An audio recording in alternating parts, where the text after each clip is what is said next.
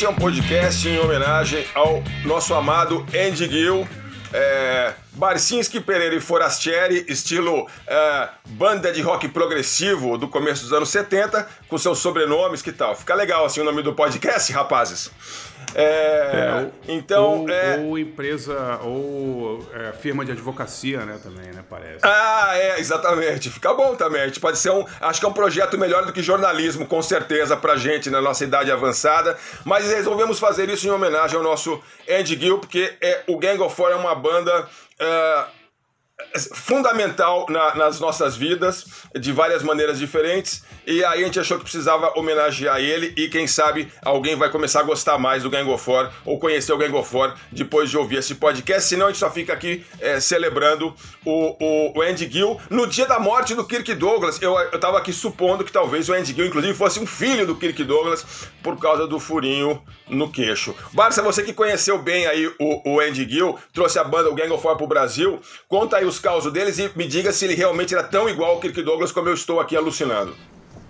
É, não, só queria começar dizendo que morreu tanta gente legal no início desse ano, né? Terry Jones, hoje o, hoje o Kirk Douglas e tal, mas acho que a, a partida que foi mais dolorosa para nossa geração, assim, né? Até por ter sido tão inesperada, né? O cara tão novo, né? O coitado do Terry Jones estava sofrendo de demência há anos, o Kirk Douglas. É, o Kirk Douglas tinha cento e mil é. anos lá de idade, então já. Exato, é. Mas a morte mais inesperada, talvez a mais dolorosa aí pra gente, foi a do Andy Gill mesmo, né? O cara de 64 anos com a banda é, tocando, né? Excursionando, gravando discos e tal. E eu tive, tive a sorte de, de, passar uns 10 dias convivendo com ele quando o Gang of Four veio ao Brasil em 2006. Eu tinha uma empresa de produção de eventos e eu tinha visto o Gang of Four ao vivo em 2004 ou 2005, num, num show em Nova York, no, em Coney Island, onde eles abriram pro Pixies e deu pena do Pixies, assim, tipo, não dava. não, sério, foi uma coisa assim avassaladora. Deu pena do, do Frank Black e das do, do, dos outros terem que entrar depois do Gang of Four. E aí, na época, eu com os meus amigos Gabriel e Sérgio, a gente pro, produzia um festival chamado Campari Rock, né, que era patrocinado pela Campari, e pintou a oportunidade de trazer o Gang of Four para três shows que aconteceram em 2006 em São Paulo, Florianópolis, por incrível que pareça, e Belo Horizonte. E eles vieram, ficaram uma semana aqui e foi demais assim conviver com os caras, né? Porque foi a primeira formação, foi a primeira turnê com formação original desde, desde a saída do Dave Allen em 81. É, porque então, depois fazia... entrou, entrou a Sarah Lee, né? É, o, o Gang of Four, assim, só para dar uma. para quem não conhece, assim, é uma banda que surgiu 76, 77 na Inglaterra, bem na época do punk. E eles lançaram é, dois discos muito, muito clássicos, assim, né? O primeiro o Entertainment, depois o Solid Gold, com essa formação, que era o, o Andy Gill na guitarra, o John King cantando, Hugo Burnham na bateria e o Dave Allen no baixo. Ô Barça, você tá, tá, contando toda a história da banda aí? É, Não, tô só falando rapidamente. Rapidamente, é. que eles lançaram dois discos muito clássicos e aí o Dave Allen saiu em 81, né? Brigou com os caras, que não era fácil ali, e aí entrou, entrou a Sarah Lee, que era baixista da, da banda do Freep, né? Do League of Gentlemen, né? É. E eles lançaram um disco Songs of the Free, que é engraçado. É um disco, foi o disco onde eu comecei a ouvir o Gang of Four, foi pelo Songs of the Free.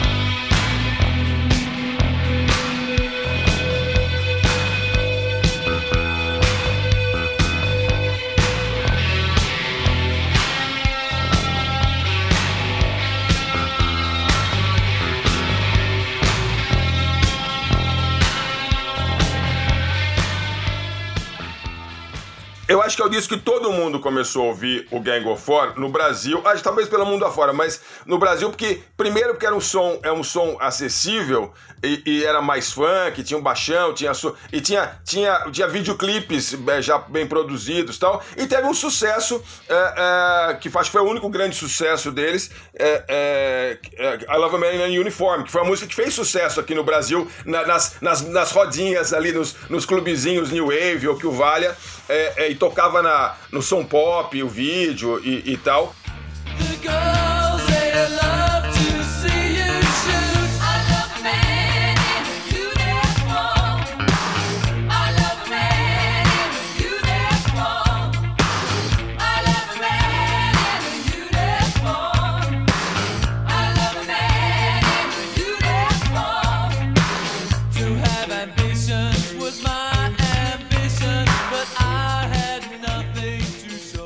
E eu até tava lembrando aí para vocês que tinha uma versão em português que o Plebe Rude fazia na época que era Eu Quero Dar para um Militar.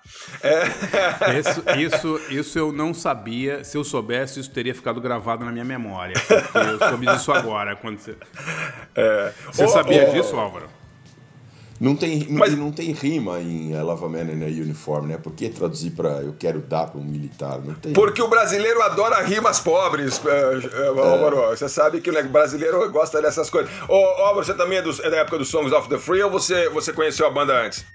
Não, pelo Songs of the Free também, que acho que é o, é o primeiro, talvez o único que sa tenha saído no Brasil, né? Por gravadora eu, eu, mesmo. É, eu, então, eu, eu, eu vou confirmar isso, mas sim, porque é, eu tava lembrando que é, a primeira vez que eu ouvi falar do, do, do Gang of Four foi através de uma matéria do Pepe Escobar na Ilustrada, em que ele descrevia essa banda que, para mim, era. Eu não conseguia imaginar o que era o que ele estava descrevendo, um negócio marxista, um negócio situacionista, eu nem sabia direito o que era nada desses troços. E, e, e eu tava lá em Piracicaba, era 82. É e daí demorou um tempo, e, e, e, e o disco tinha. Ele estava escrevendo sobre isso, porque o disco tinha saído no Brasil é, miraculosamente. E aí depois de um tempo eu consegui comprar. Quando eu consegui comprar, já morava em São Paulo. É, porque lá em Pira, obviamente, não ia ter. E eu comprei esse disco e eu ouvi até furar. Tá aqui em algum lugar na minha casa. É, deve estar tá furado mesmo. E, e, e, eu, só, eu só conhecia isso do Gang of Four. Eu não conhecia mais nada. E eu fiquei ouvindo, ouvindo, ouvindo, ouvindo, até que teve um dia uh, que eu vi, o, eu conheci o Gang of Four de antes disso, naquele vídeo é, Urg, a Musical War. É, uh, tinha, sim. Tinha duas deles. É um filme então, concerto, né? Dos anos, do começo dos anos 80, que tinha Cramps, tinha Dead Kennedys, tinha muita gente e tinha umas duas ou três músicas do Gang of Four, é verdade. Exatamente. E é e da... que, abria e, e, fechava com Police, né? Porque, hum, porque, hum, o, porque o, dono da grava, o, dono, o dono da gravadora era o irmão do Stuart Copeland, o dono da produtora desse, do World Musical War. É, é aquela, era aquela IRS. Então ele botou Sim. polícia em momentos de destaque ali. Mas, mas, é, mas a história. Então, e daí quando eu fui ver isso aí, eu catei o busão, fui lá no Carbono 14, que era uma, um, um clube, sei lá o que, um centro cultural Modernex aqui no centro de São Paulo. E eu fui lá com meu melhor amigo, e, que gostava de rock como eu. E aí quando eu cheguei lá, qual era a minha surpresa? Que a menina com quem eu tinha acabado de ficar aí umas, uns dias antes, tava lá com a melhor amiga, que era minha namorada e que é minha namorada até hoje. e a gente tinha ido lá para ver o Orga Musical War e, e, e, sem, sem combinar nada. E aí a gente saiu de lá eu, e eu, eu fiquei com duas. Era uma só banda incrível, ou quase, mas eu fiquei com duas na cabeça que eu falei, nossa senhora, que era o Cramps e o Gang of Four. E o, e o Gang of Four. Eu achei que você ia é. falar que você ficou com duas minas que estavam no carbono. Eu também achei que você ia falar isso, André. eu, eu, eu, a minha vida não é tão interessante assim, né? Eu, gostaria. Eu não sou que nem os caras mais, enfim. É, mas, mas a história é essa. E aí é engraçado porque então, aí que eu conheci o Gang of Four de 1980, porque eu só conheci o Gang of Four de 1982. E isso já era tipo 84, 85, sei lá quando é que era. É, é na, na, é, é na hipótese muito improvável de alguém com menos de 40 anos está ouvindo esse podcast, é, é, é, era isso que era no Brasil, né? Se a gente escutava as coisas de um jeito tudo ao contrário. Você escutava primeiro o que saiu no Brasil, depois um outro disco é, que você conseguisse numa, sei lá, numa viagem, alguma coisa assim. Hoje é completamente diferente. Acabou de sair, você já tem online imediatamente, né? É, você é, lê, nossa. É uma diferença brutal. A gente dependia do que saísse aqui ou de uma raríssima viagem de alguém que fosse para o exterior que precisava trazer o CD físico, né? O ou, vinil. Ou o vinil físico. No caso do Gang é. era vinil ainda, os Songs of the Free, né? É assim, é, a, gente, a gente, a gente, é, hoje é infinitamente melhor. Por outro lado, naquela época você, você, você, as coisas tinham um, ganhavam um significado diferente, né? O Gang of Four tem um significado, não era mais uma de 10 milhões de bandas, era a minha banda que eu ficava ouvindo, o único disco que eu tinha, eu ficava ouvindo até decorar todas as letras e cada barulhinho e tal. É, o engraçado é que o Songs of the Free é um disco muito diferente dos dois primeiros, né? É. Porque é um disco mais new wave, é, tem mais teclado, ele tem uma, uma, pegada até meio new romantic, assim, em alguns momentos, né? Uhum, Mas uhum. é engraçado a, a, gente que começou a ouvir o Gang of Four pelo Songs of the Free, que quando eu fui ouvir o Entertainment e o special, especialmente o Solid Gold depois, uhum. são, di, são discos muito mais pesados, abrasivos, né, do que o do que o Songs of the Free. E eles são anteriores, né? A gente ouviu na ordem errada, assim. Uhum. Mas você é, imaginar que ele gravou. Desculpe, Álvaro. É, você imaginar que, que Damage Goods, o compacto, é de 78, é inacreditável eles estarem fazendo é, aquele tipo é, de música em 78, é.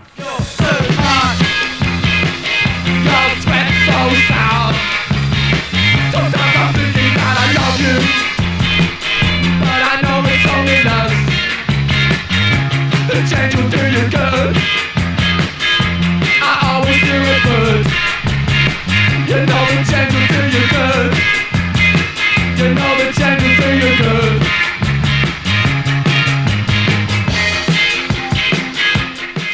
Porque é uma música muito experimental, né? É, e é um pós, a gente chama de pós-punk, mas é um pós-punk que, que aconteceu praticamente junto com o punk, né? Exato. É, exato. Tem bandas de pós-punk que, que já são de virada dos anos 80 e tal, mas é, é um pós-punk que estava ao mesmo tempo que o punk e sem, e, e com, mas com muito mais musicalmente e, e, muito mais rico de influências e tal do que, do que era o punk, né? Que era algo mais direto, talvez. É, por, por favor, não nos odeiem ao dizer isso, mas eu acho que nós três é, concordamos que o pós-punk, esteticamente, sonoramente, em termos de influências e tal, é muito mais eclético e interessante do que o punk mesmo, né? Ele, ele pegou. Você, você imaginar que o Gang of Four lançou Damaged Goods um ano depois de Nevermind the Bollocks, por exemplo, né? Ah, que é um disco é. Mar maravilhoso, mas de outro estilo, né? Um estilo muito mais até regressivo, reacionário, no sentido de ficar buscando influência do passado, né?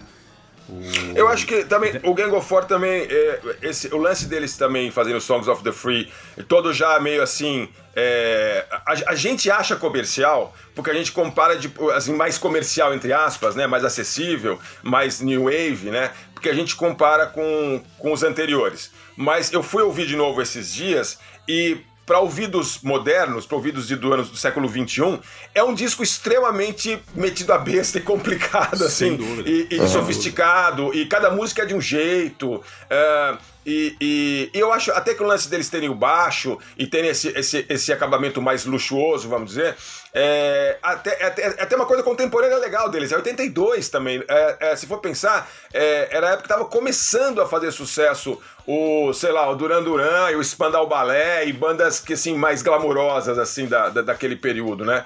Então, uh, e, ele, e, ele, e, eles, e eles fazem esse negócio todo bonito e glamuroso e dançável, dançável, dançável, porque os outros não eram dançáveis, os, outros, os, os discos anteriores eram pra pular, não era pra dançar. Esse era pra dançar, dançar com, dançar com menina, entendeu? Dançar. É, então, é, é, e ao mesmo tempo, a, a, as letras continuam sendo letras super politizadas, interessantes e com umas imagens é, é, desafiadoras, enfim. O disco, é, o disco é, eu ouvi agora por causa da morte do Andy Gill e o disco é sensacional. E a banda era o Andy Gill, né? A banda tinha muita gente lá e tudo, e, e mas era ele e o John King, na verdade, que eram os caras principais, mas eu acho que sempre foi a banda ele era o cara principal da banda, né? Ou não? É, eu acho que ele, ele e o John King escreviam. Ele escrevia a maioria das letras junto com o King, mas eu acho que quem. As ideias principais eram do Andy Gill, sim. Uhum. O, o, Songs of the Free, a gente falou, é um disco comercial. Uma das músicas mais conhecidas é tirada do, do Joseph Conrad, né? É, Coração das é, Trevas. Bem, we, we, live as we, as we dream alone. Nós vivemos como. Nós sonhamos como vivemos, sozinhos. Exato. Vocês imaginam que uma banda, uma banda faz uma letra letra, dessas não é exatamente para vender muito disco, né? É, é mas, não, mas é sensacional. E tem uma, uma, uma coisa que é muito diferente do que aconteceu no Brasil, com a música mais politizada, que são caras. Que, e teve muitas bandas na Inglaterra nessa época. O, primeiro que me vem à cabeça é o Script Politi, que são bandas que faziam um som próximo da dance music, mas com letras altamente politizadas, né? Aqui, aqui, no, aqui no Brasil, essa música mais politizada sempre foi esteticamente muito conservadora, né? Chico Buarque, Sim. Gonzaguinha, essas uhum. coisas que seguiam ali o, o, a cartilha ideológica do, do partidão, né? Do Partido é, Simone, brasileiro. aquelas coisas meio, né? Simone, é. É. E é muito é. difícil para a gente entender, eu demorei muito para entender isso, como é que você podia fazer dance music com influência marxista e ao mesmo tempo uma influência marxista que não é esse negócio é, didatista, de realismo socialista, né? São letras nada altamente, disso, nada altamente disso. inventivas e que claro. tinham muito a ver com a, com a realidade. Tem muito a ver com o jeito da com a esquerda britânica, né? Que é, que é agora, super pulverizada. Isso que está falando, Álvaro, é interessante porque se você for pegar isso e agora chegar em 2020, o que, o que passa por, por arte, arte politizada hoje, ou o que eu vejo, pelo menos, do que se, se considera arte politizada, é de um, é de um primarismo, assim, é, do ponto é. de vista de mensagem. Assim, tem que ser tudo muito claro e muito transparente, muito bem explicadinho e muito bem é. posicionadinho daquele grupinho. Olha, eu sou, eu sou, faço parte desse grupinho e nós odiamos aquele outro grupinho lá, o Comando de Libertação da Palestina, entendeu? e, e, e, e, o, o Gang of Four na época do Angofor também tinha música politizada inglesa, até tinha o rock contra o racismo, o rock contra não sei o quê, e tinha. É, tinha é, o Billy Bragg, né, pra dar um exemplo. Tinha o Billy Bragg, Clash, exatamente. Né? O Clash. O, mas, eh, tinha o Clash, mas o Clash, embora as roupas e os discursos deles fossem muito claros, as, as, as, letras frequentemente também não eram tão claras assim, né? Eram, tinha umas imagens, tinha humor, é. tinha um molho diferente. Tinha né? humor, é, é, hoje não, é, pode o, mais ter. O... A gente até tava comentando, né, no dia que o Ed Gill morreu, eu tava falando que fora. Ah, não, acho que eu escrevi no, no, no tristemente famoso Twitter que é que é que uma por exemplo uma letra como I Love a Man in a Uniform que é uma letra irônica desde o título até o último verso hoje não seria entendida, porque a uhum. ironia, não existe mais ironia. Né? Uma letra como essa, a banda ia ser cancelada, ia ser fuzilada no tribunal da internet, até eles explicarem que era tudo ironia, tarde demais. Né? Isso. É, Exato. É, as figuras, precisa, as figuras de linguagem. Explicar, então... Se precisa Barça... explicar que a ironia já dançou, né? Barça, como que os caras eram ao vivo, assim? Você que conviveu mais com eles. Aí eu, eu e o Pereira convivemos cinco minutos com o Andy Gill na porta do show na Filadélfia. Ficamos lá de fanboy esperando ele, puxando papo lá com ele. E, e, o cara foi muito gentil com a gente, muito simpático. Mas você conviveu aí bastante com eles. É, enfim, bom, Floripa com Gego fora é engraçado. É, foi engraçado. Como é que, como é que, como é que os caras eram? Como é que o Andy Gill era? Olha, eles eram assim. É super cultos, todo mundo passava, era muito engraçado, né? Você fala assim, ah, tu, é, ônibus de turnê, é, avião de turnê, é, suruba, orgia, cocaína e tal. Não, os caras ficavam lendo, o Hugo Burnham, eu me lembro, estava lendo um volume do Richard Dawkins. é isso. É. outro nível, outro nível. É outro é nível. É, veja, Gill... o, baterista estava lendo Richard Dawkins, veja só, o, o baterista. É, é, é, Aliás, ele, era, ele é professor universitário, né, o Hugo Burnham, né? Olha o, o Andy Gill veio com a esposa, que é uma jornalista super conceituada, Catherine Mayer, que na época trabalhava uhum. na Time, não sei se ela trabalha na Time ainda. E eles vi, vi, vieram, e pra você ter uma noção, assim, é, tem esse clichê também, né? É, gringo, músico gringo que vai para o Rio, vai para o Brasil, que é o quê? Ir no, ir no, no, no Cristo tomar caipirinha, né? Uhum. O, terminou a turnê, o Andy Gill e a esposa dele, a Catherine, foram passar 10 dias explorando a Chapada Diamantina. Uau! Entendeu? É, é outra, é outra, outro nível, né? Outro, assim, são pessoas assim com uma, um grau de sofisticação. Você falava sobre tudo, sobre é, música, eles tinham opiniões sensacionais sobre música. A gente ficou falando bastante das bandas que copiavam eles e, uhum, e claro. eles nem e queriam na, falar. E na, queriam... na, época tinha uma onda, né? No começo do século XXI aí apareceu um monte de bandinhas aí novas que a gente achava Cara, no nosso ouvido batia um pouco, parecia um pouco com o Gang of Four e aquela turma do Gang of Four, né? Tava muito na moda, né? Era Block Party, uhum. Future Heads, essa galera que assim, Radio 4, eles copiavam absurdamente o, o Gang 4, né? Uhum. E, e, o Andy Gill contou, contou histórias super engraçadas. O, o, eu me lembro que o John King contou que o filho dele, ou sobrinho, sei lá, mostrou para ele uma música do, do, Red Hot Chili Peppers que ele achou que era, um, era ele, era o Gang of Four. E aí o sobrinho, o filho falou, não, esse é um disco novo do Red Hot Chili Peppers. Ele falou, pô, é igualzinho a gente. ah, e, e, e, falando nisso, o Andy Gill produziu o primeiro disco do Red Hot Chili Peppers, né? Exatamente. É. O Flea era, é. o Flea era tão, tão fã deles que convidou eles para produzir, né? Mas e deu super assim, errado, porque deu super errado, mas tem uma curiosidade, eu estava lendo quando a morte do, do Andy Gill, o, eles acharam um caderninho de anotações que o Andy Gill tinha durante a produção. E, e, ao lado do título da música que eles mais gostavam, o Andy Gill tinha escrito shit. é isso. É isso. É. Produtor bom é assim, era, cara. Produtor bom e editor demais. bom é assim, shit. É, era demais falar com o Andy Gill porque assim ele era ele tinha histórias muito engraçadas com um monte de gente. Eu me lembro que é, a gente começou a falar, não sei porquê, o papo começou a rolar em term, é, falar de Velvet Underground. E ele tinha uma, uma, eu não sabia, mas ele odiava, tinha uma briga longa com John Cale, porque o John Cale, eu não me lembro se tinha sido namorado da mulher dele da então da, da, da mulher do é. Ed Gill, tinha dado mulher, em cima dela. É, e ele ficou horas falando mal do John Cale e esculachando, contando um monte de história podre sobre o John Cale. É muito engraçado. Agora, eles eram, eles eram ao vivo exatamente como a música, né? Eles eram, assim, muito irônicos, é, dessa, dessa ironia inglesa, escrota, assim, sabe? De ser realmente maldosa, assim, mas muito engraçada. É, e, e, eles tinham esse humor inglês bem, bem Monty Python, assim, sabe? Umas coisas meio sem sentido e é, uns, umas piadas internas deles. E eles eram muito engraçados e irônicos. E eu me lembro que a, a turnê era, era uma turnê bizarra, porque era uma turnê com os caras mais bonzinhos do mundo, que era o Cardigans. Uhum. banda sueca, né? Sei.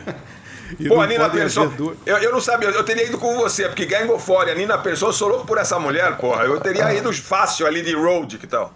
É, e foi demais, porque eu achei que eles não iam se dar bem e tal, porque eu falei, ah, as bandas são diferentes. E, pô, foi super legal. Os caras do Cardigans eram muito fãs do Gang of Four também. Uhum. E, e, a Nina Persson foi super simpática. E foi demais, assim, cara. Foi realmente. Às vezes você tem que ficar de, de babá de banda, né? Ou os caras começam a fazer um monte de besteira e tal, e ali era o contrário, os caras super educados e, e super interessados, foram a um monte de museu e toda a cidade queriam ir, queriam conhecer, é, sei lá, foram para, estavam em Porto Alegre, em Belo Horizonte, queriam conhecer a Pampulha por causa da arquitetura, sabe? É outro, Olha outro só, nível. cara, imagina. É. Aí sim, porque aí, aí, vale a pena. Eu, eu, sempre vi essas coisas, a banda de rock, ah, as bandas, elas chegam nos lugares, não dá tempo de fazer nada. Que não dá tempo de fazer nada. Os caras que ficam no hotel cheirando cocaína lá, ou, ou, ou fazendo sei lá o quê, entendeu? Se embelezando. Porque, pô, assim, se você quiser e tiver interesse, e tiver curiosidade, é, é, um puto emprego ficar viajando pelo mundo, né, cara? Você vai lá e faz seu show, depois você vai lá na Pampulha, ou vai lá, sei lá onde, né? É, é dependendo exatamente. do grau de fama também, porque às vezes não dá pra sair na rua. Né? É, é, lógico, lógico, lógico. Claro. Mas a, a, gente, a, o Gang of Four também tem isso. Ele, a, é, o Gang of Four era super, super, super famoso e super, super importante é, para um grupo muito pequeno de pessoas, né? É, é, é verdade. E muito influente. Muita, para muitas bandas eles eram muito importantes. É, e, e, é, e é engraçado porque tinha no próprio Orga Musical War, eu acho que uma coisa que eu fiquei impressionado é, é que é, acho que a primeira música que tocava já era uma, já era assim, era muito silêncio. É, é tinha muito silêncio, daí entrava a guitarra meio os, os barulhos e o John King ficava com um, um cacetete na mão marretando, é. não sei se era um micro-ondas. Micro-ondas. Micro é um micro-ondas. Marretando um micro-ondas. E aí eles. E a, e a, e a, as, a letra não começava. E, e, e, aí o Andy Gill ele ficava fazendo muito rápido, assim, dando umas palhetadas, e daí ele errava as cordas e continuava em alta velocidade. Eu, que que é isso? Que, que, que, que, que, que é esse? que, que é esse tipo de música, né? Eu não, não sabia, acho que continuo não sabendo ainda. Isso é... de, quebrar, de quebrar aparelhos elétricos, eles fizeram no Brasil também. A gente teve ah, é, sim, eu me lembro, eu me lembro, é. eu me lembro. Você foi, você foi comprar micro-ondas para eles, basta para eles quebrarem? Micro-ondas não, eu acho que o meu amigo Thiago Carandina, se não me engano, que era nosso produtor, acho que ele foi comprar tipo uma TV velha num, num brechó. num, num brechó não, num ferro velho, pegou uma TV velha lá pro, Andy, pro John King quebrar, entendeu? Foi no Via Funchal e... o show, é isso? Eu me lembro foi, bem foi disso. no Via Funchal. É. E no último show o Andy Gill quebrou a guitarra dele e tal. E depois eles me deram a guitarra, foi super legal, autografaram. Eu tenho essa guitarra Ali... até hoje. Aliás, para o podcast, você, você agora para ilustrar o podcast, acho que a gente tem que usar essa, essa foto dessa guitarra. Uh, se você, você deve ter alguma foto com, com o Andy Gill, com a banda, talvez, Barça? Não sei, vou dar uma procurada. 2006, né? Outra época. É, é... Talvez tenha, sim, vou dar uma procurada. Eu e o Álvaro não temos o nosso momento de fanboy lá, que a gente foi lá pra, é. ver se ia dar pra um militar lá, no, pro Andy Gill Agora, lá, na saída eu, do eu show. Acho legal, eu acho legal isso que você falou, Forasta, da, da música ser diferente, porque é, as influências do Andy Gill é, ele ouvia muito música concreta, música experimental, né, essas coisas, e, e ele era muito influenciado. Acho que ele nunca admitiu isso, não sei se já, ele já falou em entrevistas ou não, mas claramente pelo Wilco Johnson, né, do Dr. Uhum. Feel Good, né? Uhum. O, o Dr. É, Feel Good era uma banda. Parece que eles eram muito, muito fãs, né? É. Muito, muito fãs. E quem conhece Dr. Feel Good é uma banda também meio do pré-punk, assim, né? Surgiu ali um pouquinho antes do punk. É uma banda meio de, de rock mais clássico, assim, né? Meio inspirada por The Who e tal. Mas o Wilco Johnson, o guitarrista, ele tocava. Quem, quem ouve aí os discos do Dr. Feel Good, você vai, vai perceber muito essa coisa meio angulosa, né? Do, do, do Andy Gill. Né, eu, acho, um, eu acho que o, uma... o Dr. Feel Good só não fez sucesso porque eles eram mais velhos e feios, né? Eles não tinham, não tinham uh, a, a assim, o charme juvenil aí de algumas bandas, né? Mas era uma bandaça também, né? É, e eles eram de uma. Eles eram. Eles foram muito sacaneados pela galera do punk, né? Porque eles eram considerados, é, assim, ultrapassados, né? Tocavam uh, em pub, uh. tocavam música de pub e tal, mas sem dúvida o Wilco Johnson influenciou muito o Andy Gill, né? E... O, o, o, esse, tem, tem, esse negócio de música negra estranha também do Gang of Four, porque essa, é, é, logo depois ali, nos, dois discos seguintes, né, dos, depois dos dois primeiros, né, uh, os dois que vêm depois, o Songs of the Free You Hard, uh, é, é, tem, é funk, né, cara, é engraçado, porque de repente tem, tem, tem outra, e tem um cheiro de música negra, não sei se tava uma onda de música negra diferente, ou se era o Michael Jackson, o que, que aconteceu ali. Woman after woman walked on.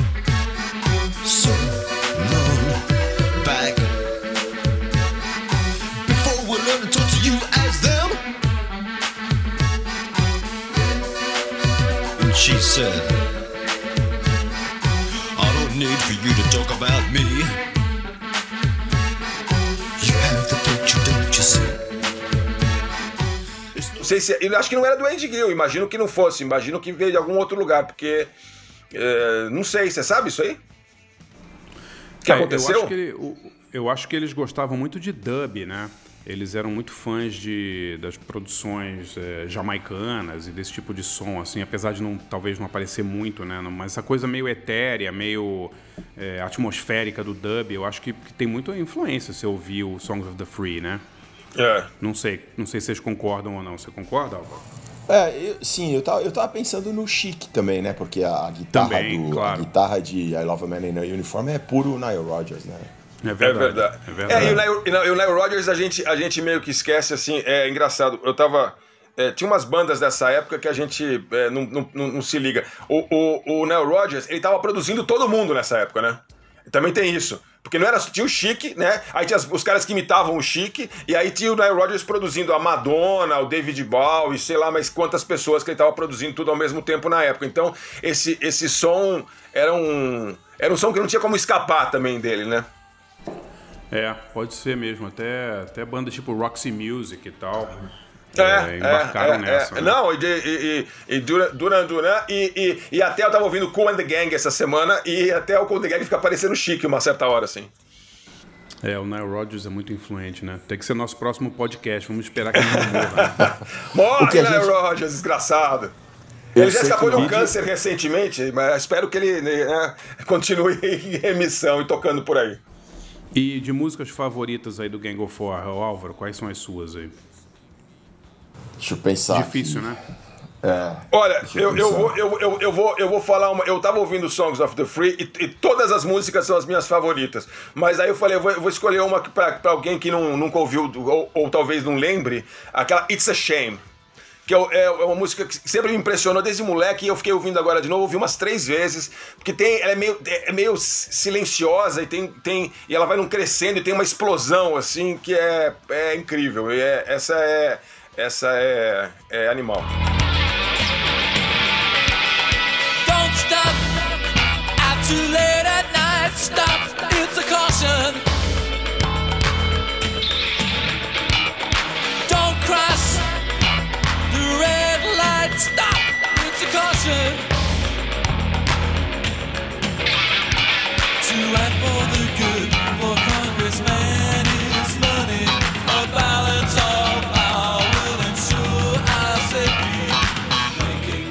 Aí, e, e, e, e, das antigas também, aquelas. É, qual que é? é, é He's Sending the Army?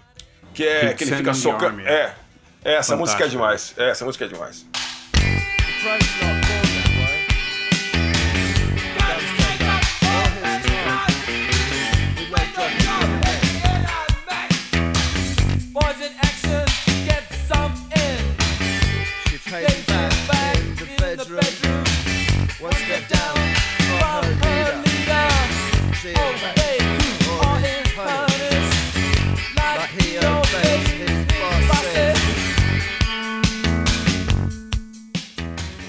Você, Pereira? Damage, Damage Goods, eu acho que é a minha é. música favorita, acho que resume bem o que é a banda, assim.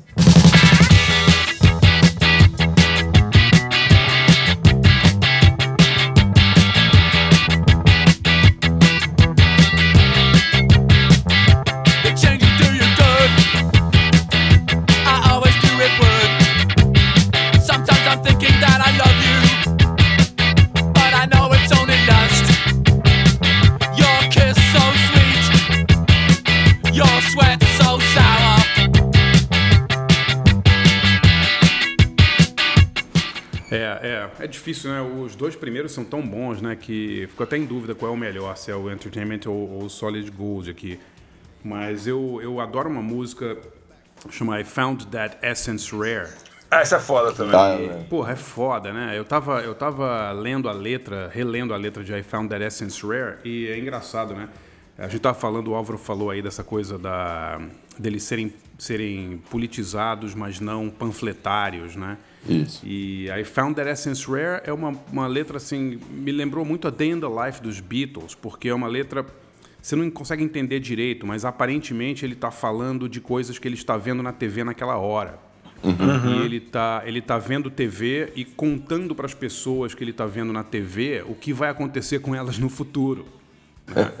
E é louca, né? O, então ele tá, ele tá vendo o, o primeiro verso da, é sobre uma mulher que ele tá vendo de biquíni, num, deve ser um filme tipo da Net Funicello, deve ser em 50. Uhum. Ele fala a pior coisa que existia em 1954 era o biquíni.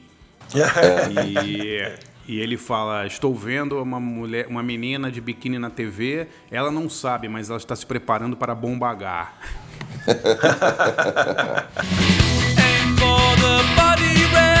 it on TV. The worst thing in 1954 was the bikini. See the girl on the TV dressed in a bikini.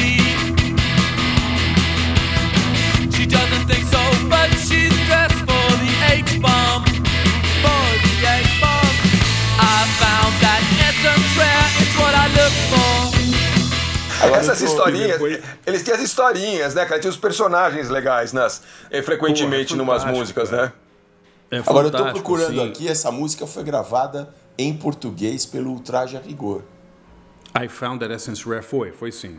Foi, é, sim. eu não sabia, tô, tô vendo aqui. Aliás, isso é, uma, isso, é uma, isso, é, isso é um assunto interessante. Você, vocês veem é, é, influências positivas ou cópias descaradas, ou o que quer que seja, do Gang of Four Uh, na música brasileira, no rock brasileiro, o Gang of Four, é, fora essa, essa cover que eu não essa versão que eu não sabia do Traje Rigor, eu não lembrava. Vocês veem Sim, alguma, alguma, muito, alguma influência? Muito. O, o, Titãs em Corações e Mentes plagiou a letra de Damaged Goods, né? É, ah, é, um, Tem... é um caso clássico, é verdade. É, é um caso clássico, assim, todo mundo sabe. Mas, pô, se você ouvir os discos de Plebe Hood, não tô comparando, obviamente. Aquele seu suor, a... seu suor, não sei o quê. Às vezes penso que te amo, é, não é isso? Dos... Exatamente. Às vezes penso que te amo, às vezes acho que é só sexo é, e tal. É. é. Sometimes I think that I love you, but não. I know it's only lust. É, né? exato. É, goods, né? exato. Né? Mas eu acho que, se você ver as letras do, do Renato Russo, eu acho que tem muita coisa ali que ele, que ele, que ele tirou de Gang of Four. Tanto que o, o Dado Villa Lobos chamou o Andy Gill para tocar com Legião em 2012, aí com naquele famoso show em que Wagner, Wagner Moura cantou, né? Putz, o Andy Gill tocou, né? Isso aí eu não lembrava, tinha deletado da minha mente esse troço Tocou, cara. Tocou. O Andy Gill, Andy Gill tem uh, uh, o, o, orgulho de ter tocado com o Wagner Moura cantando. Né?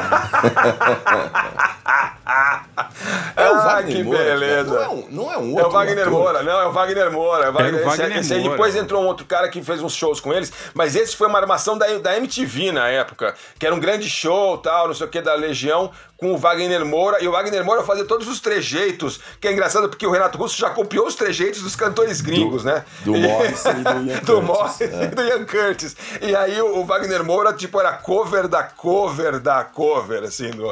É, é, é, é, é o, o, Legião Urbana tinha, assim, uma música aparecia Gang of Four, outra aparecia Smiths, outra aparecia R.E.M., outra aparecia o Joy Division e, e, e esse negócio... Não, mas, The mas, Cure, né? Eu acho é... que a banda. Isso valia, isso valia outro podcast, mas a banda que eu acho que, que foi mais é, influente aí no, no, nas gravações do Legião Urbana foi o Cure, né? Ah, é, Forest, é, é, é, Primary, é, é, Primary. Se você ouvir, nossa senhora, aquele primeiro disco da Legião é muito Cure. A gente pode fazer um podcast só depois falando mal de bandas brasileiras e entregando o ouro dessas, dessas, dessas cópias todas, mas na verdade, mas eu queria, eu queria insistir um pouco no negócio do, do Andy Gill, do Gang of Four, porque tem uma questão aí que acontece com muitas bandas, aconteceu com eles também, porque a banda acabou, né? A banda acabou nos anos 80 Uh, e depois ficou muitos anos aí, sei lá, uns 15, quase 20 anos talvez, é, fora de atividade, mais de 15 anos. E enquanto isso, é, o, o, Andy Gill estava produzindo discos dos outros, mas ele não estava produzindo nada dele, né? Não estava saindo disco, ele, música dele, eu tava. Não, o, o, eu acho que a banda acabou no começo dos anos 90, porque eles lançaram um disco, acho que em 91, né? E depois o Andy Gill começou a produzir muita, muita gente, né? O Dave Allen teve várias bandas. Eu cheguei né? a ver. O Shrinkback, é. Ele... Cheguei a ver esse show do Shrinkback é. em Boston, faz tanto tempo. Então, ele, ele se meteu muito com música e tal, mas eu, eu não me lembro de, de, de músicas do próprio Andy Gill, não. O que eu acho que aconteceu foi que alguém deve ter oferecido uma grana para eles voltarem em algum Lollapalooza da vida, Coachella e tal. Tava todo mundo vivo, precisando de grana, por que não, né? All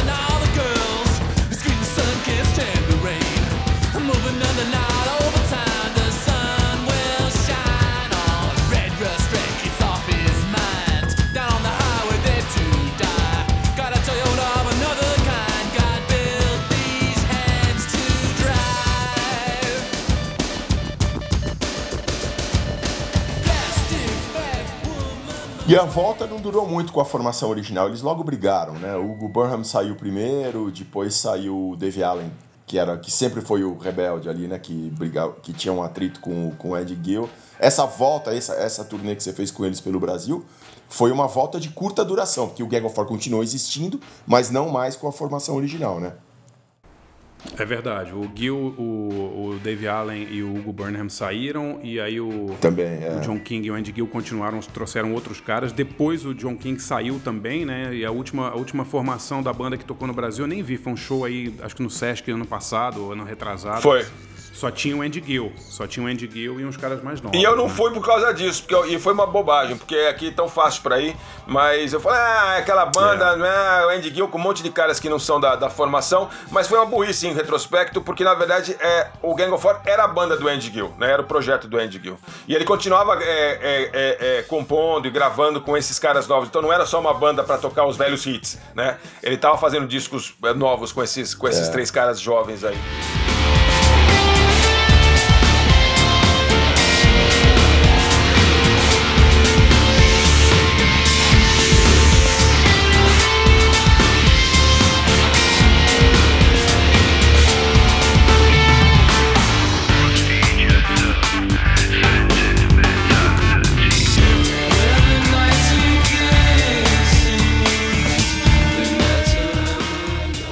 Tinha, tinha lançado o disco inédito aí, vários, não sei quantos discos, mas eu fui ver a discografia do Gang of Four, sei lá, sei lá, oito, nove discos, é impressionante, assim.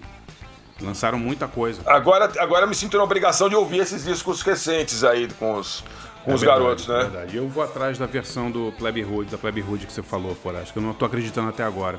Eu quero dar para o militar. Era assim. Perguntar pro Clemente, vai ver se o Clemente eles fazem. O Clemente agora faz é do Plebe, Plebe Hood, eu tenho ele aí no Twitter em algum lugar, vou perguntar pra ele se ele, se ele canta. Eu quero dar. O Clemente vai ficar bem, né? Cantando, eu quero dar para um militar, né? ai, ai. Mas é isso aí, amigos. Ó, a, gente já, já encerrou, Bom, já é passou é isso, nosso então. tempo aqui. A gente se propôs a falar uma meia hora. Já foi meia hora? Já. Ó, ô Álvaro, eu preciso contar nossa história com o Gang of Four, cara. Porque essa aí você contou no Twitter, mas nós temos que registrar para a história nesse podcast. Estávamos bêbados na. Como é que a gente foi parar no Estávamos bêbados na praia em 2005. É isso?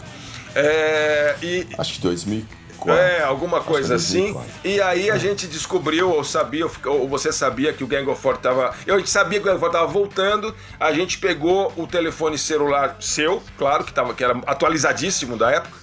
E a gente descobriu onde ia ter show, porque. E aí eu ia estar nos Estados Unidos, em Los Angeles, por causa de uma feira de games. Eu falei, porra, eu vou estar lá mais ou menos nessa época. Daí você falou, porra, então eu vou pra lá. E daí eu sei que a gente me combinou, então nós vamos, nós vamos. Aí a gente acabou a bebedeira, depois a gente estava de volta em São Paulo. E eu me lembro que você foi atrás e achou, falou: ah, tem um lugar que é um teatrinho pequenininho em Filadélfia, super jeitoso, não sei o quê. Seria sensacional no sábado que eu estaria em Los Angeles acabando a feira. E daí você foi lá e comprou os ingressos, eles mandaram os ingressos físicos para cá, eu acho que a gente retirou lá, não me lembro. Acho que a gente pegou, pegou lá. Eu não lembro. Lá, você era mais, você era mais, enfim, você, você fez toda a produção, eu não fiz nada. como, aliás, como é de costume, né? Eu, eu, gosto quando as pessoas fazem toda a produção, do podcast, todo o negócio. E, e, e aí eu tava em Los Angeles, eu fiz a feira, sábado de manhã eu catei um avião, atravessei os Estados Unidos, parei na, desci lá na Filadélfia, fui pro hotel onde você já estava, que você tinha chegado de Nova York no dia, é isso? Isso, isso. É Você tinha acabado de chegar do Brasil também. É, eu, voltei, eu cheguei em Nova York, peguei, peguei o carro e dirigi para Filadélfia. Foi isso. Então, aí você tinha acabado de chegar no hotel, eu tinha acabado, aí eu cheguei, fui para lá, é, e eu, é, cheguei umas 5 e meia, o show era tipo 8 horas da noite, uma coisa assim, não era? É, foi isso mesmo. Foi aí isso a gente mesmo. pegou, foi direto lá pro, pro centrinho de, de Filadélfia lá, aquelas predinhos, tudo pequenininho, umas calçadões e tal. O teatro era joinha, era tipo um, é um, sei lá, era um aeroanta, assim, né? Era um lugar. Agora, é. agora entreguei a idade, né? Mas era. Eu não sei para quantas pessoas que era, era mil pessoas, não era muito grande.